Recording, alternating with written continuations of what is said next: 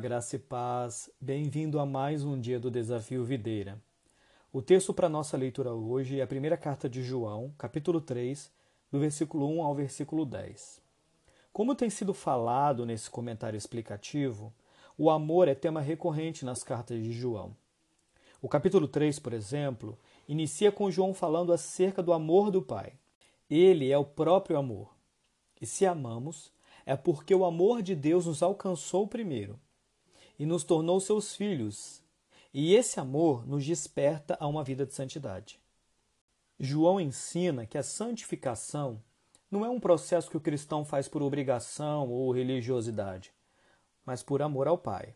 Ou seja, se o Pai nos amou primeiro e nos salvou, e nós cremos nisso, e nele colocamos nossa esperança, iremos buscar ser como Ele é, nos purificando de todo pecado.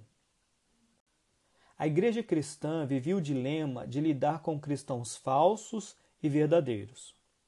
João dá então orientações de como identificar uma pessoa verdadeiramente cristã.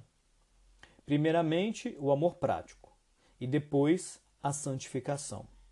Pois o verdadeiro cristão, por realmente conhecer a Deus, é naturalmente movido a viver uma vida em que busca se afastar de tudo que desagrada a Deus.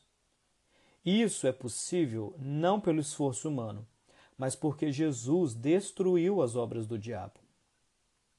João não quer dizer que uma pessoa cristã não possa falhar e cometer algum pecado. Ele mesmo disse no capítulo 1 que se pecamos e nos arrependemos, encontramos remissão dos pecados em Jesus. O que ele diz é que uma pessoa que conhece a Deus não é negligente com a santificação e não vive na prática constante do pecado. A pessoa que diz ser de Deus, mas peca deliberadamente, sem nenhum constrangimento, na realidade está testemunhando que não conhece a Deus verdadeiramente. Pois as pessoas nascidas de Deus praticam a justiça, amam o seu próximo e buscam se afastar da vivência do pecado. Aqui quem falou foi o pastor Marcelo Alves. Um grande abraço. Deus te abençoe.